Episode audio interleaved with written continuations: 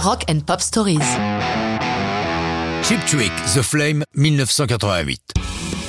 Pour ces si sympathiques Cheap Trick, le succès aussi inattendu qu'immense de leur album Live in Budokan, au Japon, les a fait changer de catégorie. Ils sont désormais un groupe au large public international. Leur album suivant, Dream Police, n'a fait que confirmer ce succès. Oui, mais voilà, les années 80 qui s'ouvrent sont des années à problème.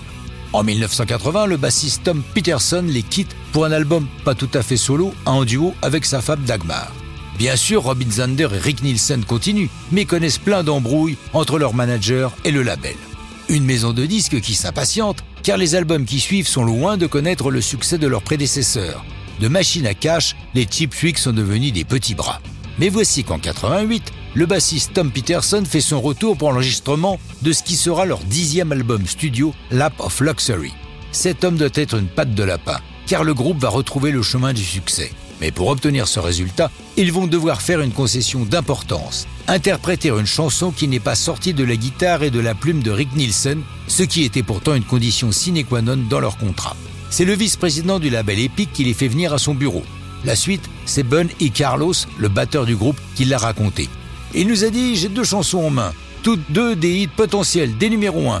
Il y en a une pour vous et une pour le groupe Chicago. Cependant, je vous offre de choisir en premier, mais je pense que The Flame vous conviendrait idéalement. Ils écoutent et effectivement, il a raison. Des deux proposées, The Flame est incontestablement celle qu'ils peuvent adopter.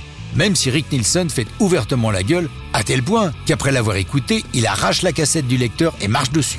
The Flame a été écrite par deux Britanniques, Bob Mitchell et Nick Graham. Ce dernier nom vous dit peut-être quelque chose, puisqu'il appartenait au groupe de rock progressif Atomic Rooster.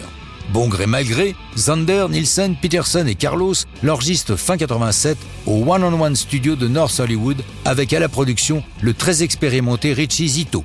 Début 88, l'album Lap of Luxury est terminé et le 5 avril The Flame est publié en single.